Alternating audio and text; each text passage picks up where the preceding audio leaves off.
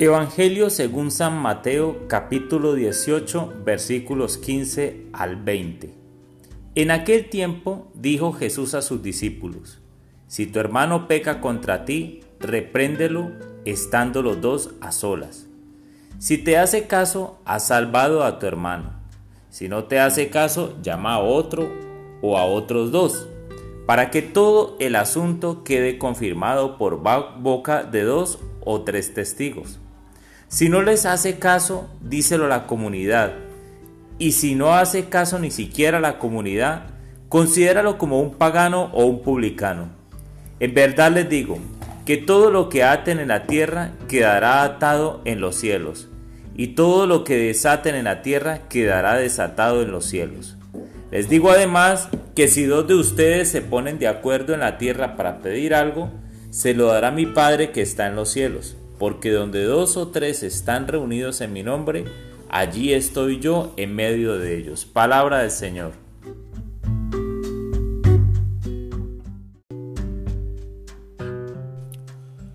Hola mis amigos.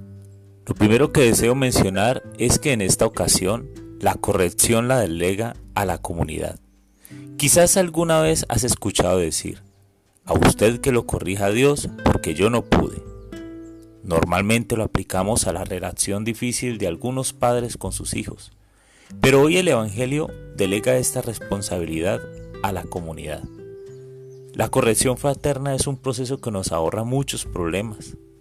Corregir es un tema del amor e implica lealtad, es decir, corrijo a quienes amo y no sin antes orar y pedir al Espíritu Santo que nos regale el momento y las palabras correctas. A veces procuramos corregir en medio de la ira y presas de las emociones nuestras palabras no corrigen. Más bien, terminamos poniendo más leña al fuego.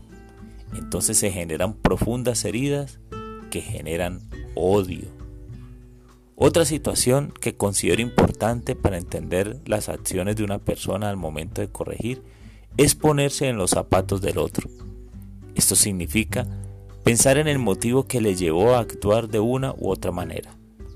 Cuando solo vemos las cosas de un solo lado, es decir, cuando solo existe una sola verdad, podríamos actuar de forma orgullosa y soberbia.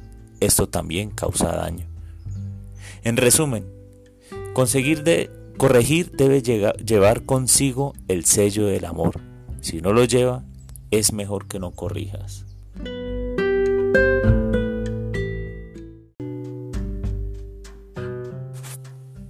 Oh Espíritu Santo, amor del Padre y del Hijo, inspírame siempre lo que debo pensar, lo que debo decir, cómo debo decirlo, lo que debo callar, cómo debo actuar, lo que debo hacer para gloria de Dios, bien de las almas y mi propia santificación.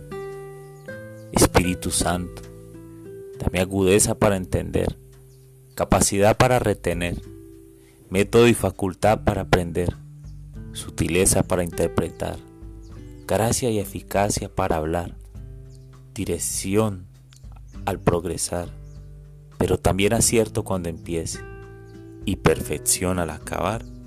Amén.